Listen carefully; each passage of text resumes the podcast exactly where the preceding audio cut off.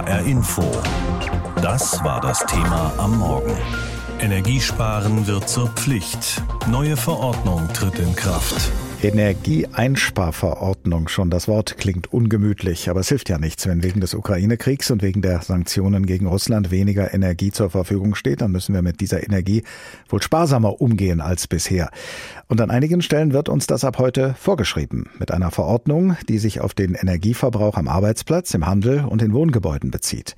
Mehr darüber von unserem Hauptstadtkorrespondenten Martin Polanski. Insbesondere in Behörden und öffentlichen Gebäuden dürfte sich die Energieeinsparverordnung bemerkbar machen. Foyers und Flure dort sollen im Herbst und Winter gar nicht mehr beheizt werden. In Behördenbüros gilt 19 Grad Höchsttemperatur. 20 Grad waren dort bislang die empfohlene Mindesttemperatur. Schulen, Kitas und Gesundheitseinrichtungen sind von den Vorgaben ausgenommen. Dafür sollen Denkmäler und öffentliche Gebäude nachts nicht mehr repräsentativ beleuchtet werden.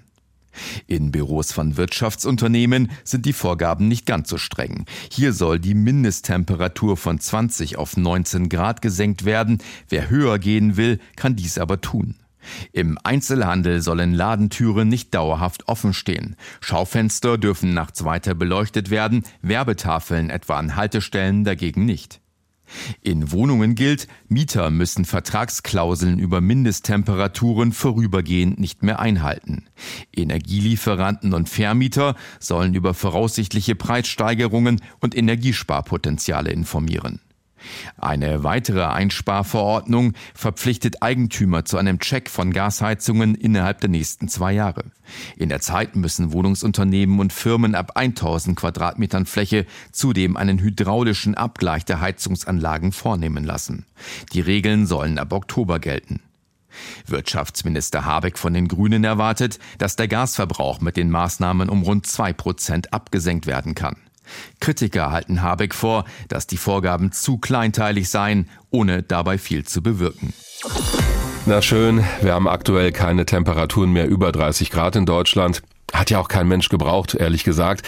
Aber wir haben nachweislich noch Sommer. Es ist ausreichend warm, auch in der Wohnung.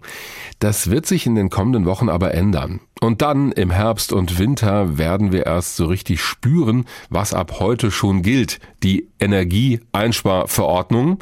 Unter anderem kann damit die Maximaltemperatur in Wohnungen vom Vermieter begrenzt werden, auch auf unter 21 Grad.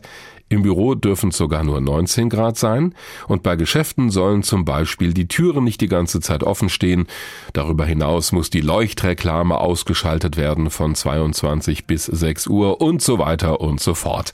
Was das wirklich bringt, darüber habe ich mit Professor Claudia Kempfert gesprochen. Expertin für das Thema Energie beim Deutschen Institut für Wirtschaftsforschung, dem DIW. Frau Professor Kempfert, wie viel Energie werden wir mit all diesen Dingen denn einsparen? Also gibt es da schon konkrete Zahlen? Na, Zahlen sind mir nicht bekannt. Das hat die Bundesregierung auch nicht gemacht. Die Frage ist ja auch, da sind ja viele Kann-Bestimmungen dabei. Also man weiß nicht, was am Ende davon dann wann, wie, wo umgesetzt wird. Fakt ist aber, das hat auch schon die Europäische Kommission ja vorgeschlagen, äh, dass es durchaus in der Summe etwas bringt. Also wenn jetzt viele Einzelmaßnahmen tatsächlich greifen, ähm, zum Beispiel eben auch die von Ihnen angesprochenen äh, Maßnahmen, äh, dann in der Summe kann es durchaus etwas bringen. Und vor allen Dingen müssen wir einfach ähm, auch den symbolischen Wert hier sehen, der auch da ist, dass man einfach versteht, hier wird keine Energie mehr verschwendet. Mhm. Und damit sind auch alle aufgerufen, da damit zu ziehen. Bundeswirtschaftsminister Robert Habeck hat mal eine Zahl genannt. Da ging es allerdings um den Gasverbrauch, der reduziert werden soll. Also wir produzieren ja immer noch Strom, auch mit Hilfe von Gaskraftwerken. Und weil gerade Gas knapp werden könnte im Herbst und Winter, hat er gesagt, ja, wenn das alles so klappt mit dieser Verordnung, dann könnten wir bis zu zwei Prozent des Gases einsparen, das wir eben für Stromerzeugung verwenden. Was sagen Sie zu dieser Zahl? Ja, das ist jetzt wahrscheinlich konservativ äh, geschätzt. Wenn alles gut läuft, kann es sogar deutlich äh, mehr sein. Aber in der Tat, äh, man weiß eben nicht, äh, was tatsächlich äh, wann wie wo umgesetzt wird. Vermutlich meinte er dann eher die jetzt äh, die Stromeinsparinitiativen, die ja nicht so riesig sind, mhm. die dann ähm, eher dann auf Gas, auf die Gasverstromung umgerechnet wurde. Das, das ist durchaus eine Größenordnung, die ich gut nachvollziehen kann. In der Summe müssen wir aber sehr viel mehr Gas einsparen. Ne? Also das reicht zwei Prozent. Ja. Nein, nein, das reicht nicht. Aber äh, es ist gut, irgendwo mal anzufangen äh, und, und da auch entsprechend äh, Vorgaben zu geben, damit wir alle mitmachen. Was müsste denn passieren, damit es wirklich noch einen größeren Effekt hat, Ihrer Meinung nach? Naja, das, was passieren wird jetzt sowieso, ist ja, dass die Preise für Energie massiv nach oben gehen. Das ist der Gaspreis, der Strompreis, alles steigt im Moment und das wird notgedrungen so sein, dass viele sich erstmal gar keine Energie mehr richtig leisten können. Da geht es ja auch um Entschädigungen, Entschädigungszahlungen auf der anderen Seite, aber auch ein Einspareffekt nach sich zieht. Das sieht man schon aktuell in der Wirtschaft, die beim Gas deutlich spart, die das schon jetzt merkt. Wir erleben das als Haushalte ja zeitverzögert im Winter oder im nächsten Winter, aber die merken es jetzt schon und da ist eine Größenordnung von 20 Prozent Reduktion schon passiert und das ist gigantisch. Das heißt, ähm, diese Preissprünge, die wir jetzt erleben werden, sind eigentlich das, was wir auch erwarten, dass da der Verbrauch deutlich zurückgeht. Das kann ich verstehen, aber auf der anderen Seite kann das ja, wenn es Leute trifft, die sowieso schon wenig Geld haben, auch mhm. zu einem fatalen Effekt führen, dass die sich nämlich gar keine Energie mehr leisten können, dass dann diese Leute nicht mehr ihren ganz normalen Alltag bewerkstelligen können. Ja, das geht gar nicht und ist auch sozialer Sprengstoff. Da muss man dagegen steuern. Um die Entlastungspakete geht es ja also auch immer, dass man da wirklich zielgerichtet Bedürftigen hilft. Und gerade die Sie genannt haben, die Einkommensschwachen, die sich dann das nicht mehr leisten können, dass man da auch zielgerichtet Entlastungen gibt. Pauschalzahlungen bieten sich hier an, äh, überhaupt Geld, dann auch äh, Unterstützung gibt, äh, gerade für diese bedürftigen Haushalte, aber auch Unternehmen, die wird es auch treffen. Äh, und das, das ist jetzt genau die Aufgabe, dass äh, wir nicht diese soziale Schieflage bekommen. Äh, aber es geht auch darum, auch die gibt es in diesem Land, die Verschwendung zu vermeiden. Mhm. Und da müssen wir tatsächlich ran, ähm, dass wir da alle sensibilisieren. Und da reichen manchmal diese Preissprünge dann bei den Größenordnungen auch nicht aus. Aber dann braucht es eben halt Vorgaben. Ja, Sie haben auch das Stichwort Symbolcharakter genannt vorhin. Also wenn ich an dunkle Schaufenster denke oder öffentliche Gebäude und Denkmäler, die dann nachts halt nicht mehr zu sehen sind, weil schlicht die Scheinwerfer ausgeschaltet werden, das hat ja auch so einen symbolischen Wert. Glauben Sie, das wird funktionieren? Ich denke schon. Also das darf man nicht unterschätzen. Das äh, sehen wir auch bei anderen Beispielen. Wenn da die Regierung nicht mit gutem Beispiel vorangeht, machen es die Leute gerade gar nicht. Und äh, umgekehrt ist das schon so, dass wenn man sieht, aha, jetzt sind wir alle Teil der Lösung, auch an diesem, es gibt ja auch so Tage, wo man alle mitmachen können, Energiespartage und so weiter. Da ist schon eine große Bereitschaft da. Und um die geht es hier auch, aber nicht nur freiwillig. Letztendlich müssen wir alle dann auch mit den Konsequenzen leben. Und wir sind alle Teil der Lösung und da wünsche ich mir einfach, dass wir da auch alle klug äh, agieren. Energiesparen ist ja auch so ein Wert an sich, aber jetzt im Herbst und Winter geht es ja erstmal darum, dass die Versorgung gewährleistet ist. Und da gibt es ganz verschiedene Einschätzungen, wie schlimm und wie dramatisch das werden könnte. Also sind wir sehr viel im Konjunktiv unterwegs. Für wie ernst halten Sie die Lage denn? Naja, beim Gas äh, sind wir ja ganz gut auf dem Weg. Das ist ja das, was wir auch äh, vorhergesagt hatten, wenn wir eben diese drei Dinge tun. Das haben wir jetzt getan, aus anderen Ländern Gas beziehen. Das hat ganz gut geklappt trotz äh, eben Lieferunterbrechungen aus äh, Russland. Die Gasspeicher sind gut gefüllt, wir sind sogar über im Plan. Und äh, das Sparen geht auch voran. Gerade das sehen wir eben in der Wirtschaft. Beim Strom werden die Preise extrem nach oben gehen. Da werden wir auch Reaktionen sehen. Da können wir aber gegensteuern, auch mit zusätzlichen Kapazitäten. Also ich sehe uns da auf einem recht guten Weg. Wir dürfen nicht in Gelassenheit verfallen, aber dürfen auch nicht in Panik verfallen. Wir müssen jetzt alle weiter an den Lösungen arbeiten. HR Info. Das war das Thema am Morgen. Energiesparen wird zur Pflicht. Neue Verordnung tritt in Kraft. In diesem Herbst und Winter wird's kalt und dunkel. Das ist jetzt nicht unbedingt so überraschend. Das liegt an der Umlaufbahn der Sonne um die Erde und vor allen Dingen daran, dass die Rotationsachse der Erde eben geneigt ist. Das beschert uns die vier Jahreszeiten. Von der Dunkelheit und der Kälte spüren wir allerdings in unserer modernen Welt nicht allzu viel. Wir heizen und wir leuchten dagegen an, normalerweise. Das wird in diesem Herbst und Winter allerdings eingeschränkt und auch das ist eine Folge des Kriegs gegen die Ukraine und den Verwerfungen an den Energiemärkten. Ab heute gilt deswegen die sogenannte Energieeinsparverordnung. In Büros in öffentlichen Gebäuden wird es im kommenden Herbst und Winter wohl etwas kälter als noch im vergangenen Jahr. Die Heizungen sollen weniger aufgedreht werden, um die Raumtemperatur zu begrenzen. Bundeswirtschaftsminister Robert Habeck stellte die Regelung kürzlich vor. Für Büros, also sitzende Tätigkeiten, ist das 19 Grad. Bislang galt eine empfohlene Mindesttemperatur von 20 Grad. Dort, wo schwere körperliche Arbeit geleistet wird, liegen die Temperaturen künftig noch niedriger. Große Hallen, Foyers und Flure sollen nach Möglichkeit gar nicht mehr beheizt werden. Ausgenommen von den Regelungen sind Krankenhäuser, Pflegeheime, Behinderteneinrichtungen, Schulen und Kitas. Auch beim Warmwasser in öffentlichen Gebäuden soll gespart werden. Vorgesehen ist zum Beispiel, Boiler und Durchlauferhitze abzuschalten, wenn das warme Wasser überwiegend zum Händewaschen benutzt wird.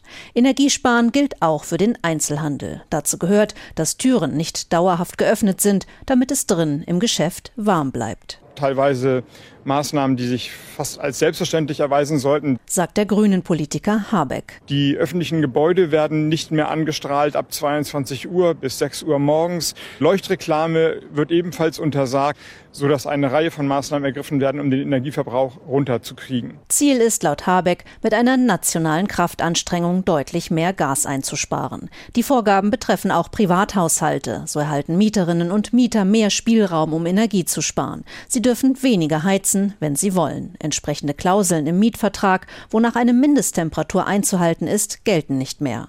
Im Fokus aber steht die öffentliche Hand, die mit gutem Beispiel vorangehen soll. Zahlreiche Kommunen haben bereits entschieden, Energie zu sparen. Rathäuser und Denkmäler werden nachts nicht mehr angestrahlt, Ampelanlagen zu verkehrsschwachen Zeiten abgeschaltet, Luft- und Wassertemperatur in Schwimmbädern gesenkt. Markus Lewe ist Präsident des Deutschen Städtetages. Er plädiert für einen verantwortungsvollen Umgang mit Energie. Nicht jeder Flur, nicht jedes Treppenhaus müsse beheizt werden, sagte er kürzlich in Berlin. Auf uns gucken die Bürgerinnen und Bürger. Die sagen, wenn ihr das nicht macht, dann brauchen wir es ja auch nicht machen. Wir haben da schon eine gewisse Vorbildfunktion, die hier eine Rolle spielt. Und es geht wie immer darum, intelligente Lösungen zu finden. Es geht auch nicht darum, pauschal zu sagen, wir müssen jetzt alle Schwimmbäder schließen. Aber zu den intelligenten Lösungen gehört zum Beispiel auch vielleicht ein rotierendes Verfahren, dass man ein Schwimmbad offen lässt und vielleicht ein anderes schließt. Die Energiesparmaßnahmen gelten für ein halbes Jahr, also für die kommende Heizperiode. Nach diesem ersten Teil der Verordnungen soll ein zweites Regelwerk im Oktober in Kraft treten. Damit werden längerfristige Energiesparmaßnahmen geregelt. Unter anderem müssen alle Eigentümer von Gebäuden mit Gasheizungen einen Heizungscheck machen. Habeck lobte die Beteiligung von Kommunen, Unternehmen und vielen Menschen, die bereits Energie sparten und räumte ein. Die Summe der Maßnahmen spart Energie ein, allerdings nicht so viel, dass wir uns zurücklehnen könnten und sagen, das war's dann jetzt.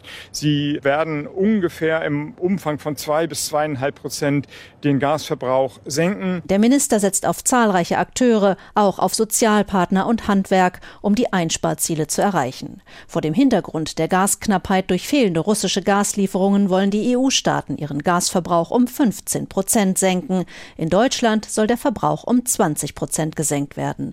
Unsere Hauptstadtkorrespondentin Claudia Plass hat erklärt, was sich ab heute alles ändert mit dieser Energieeinsparverordnung. Die soll helfen, damit wir im Herbst und Winter noch genügend Energie haben.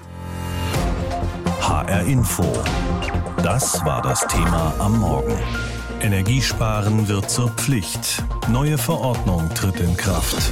Die Energieeinsparverordnung, so heißt sie in voller Schönheit, gilt ab sofort, ab heute.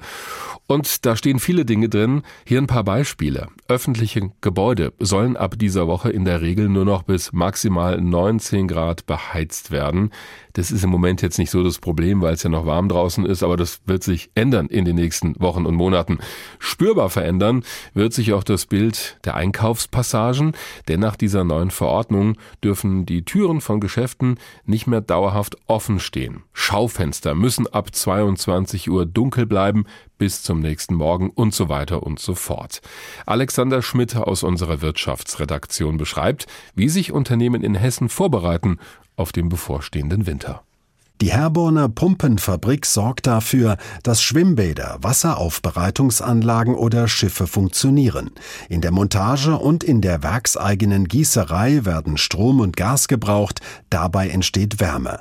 Deshalb entschied der technische Direktor Sascha Korup, dass wir die Abwärme direkt halt eben dann für die Erwärmung von dem Duschwasser nutzen und für die Heizung in der mechanischen Fertigung, da kommt immer noch eine gewisse Abwärme, die dann halt eben in die Luft geblasen wird. Und daraufhin haben wir gesagt, naja, in der heutigen Situation ist das eigentlich ein Luxus, den man sich so nicht mehr leisten sollte. Und wo wir dann diese energetisch angereicherte Luft halt eben dann noch nutzen, um unsere Hallen irgendwo zu heizen. Und so Gas einsparen. Mithilfe einer Photovoltaikanlage und eines Batteriespeichers will die Pumpenfabrik zunehmend unabhängig werden vom Auf und Ab der Energiepreise. Einen ähnlichen Weg geht der Schleifmittelhersteller Jöst aus Waldmichelbach im Odenwald. Zwei neue Hallen werden über eine Wärmepumpe, eine Elektroheizung und eine Photovoltaikanlage versorgt. Geschäftsführer Christian Jöst. Für die Herstellung von Schleifmitteln brauchen sie Gas als Wärme, um das Wasser rauszutrocknen aus der Produktion.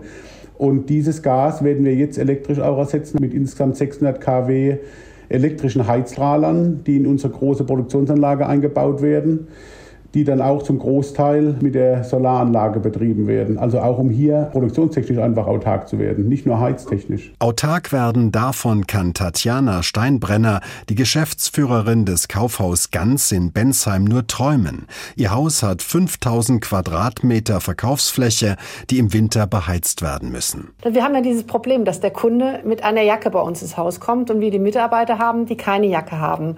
Und wir haben oft das Problem, dass wir eigentlich in der Vergangenheit viel zu warm waren für die Kunden. Also müssen wir jetzt gucken, wie wir einen guten Kompromiss finden. Im Zweifel also ein oder zwei Grad runterregeln. Die Beleuchtung ebenfalls nach 22 Uhr, wie es die neue Verordnung der Bundesregierung vorsieht. Da haben wir eigentlich auch schon in der Vergangenheit immer die Beleuchtung so angesetzt, dass sie wirtschaftlich sinnvoll ist. Gut achtmal mehr Verkaufsfläche als das Kaufhaus Ganz hat der Flughafenbetreiber Fraport in den Terminalgebäuden. Gebäuden.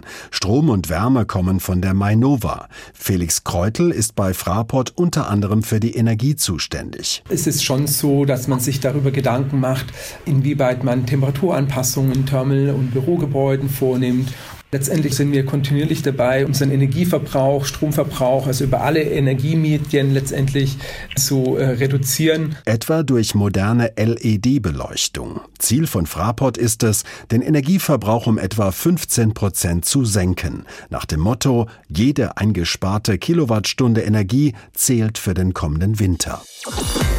Und auf die nüchternen Fakten zur Energieeinsparverordnung folgt jetzt die ernüchternde Vision des Kollegen Stefan Bücheler, denn er hat sich mal vorgestellt, wie im kommenden kalten Winter ein typischer Tag für ihn aussehen könnte.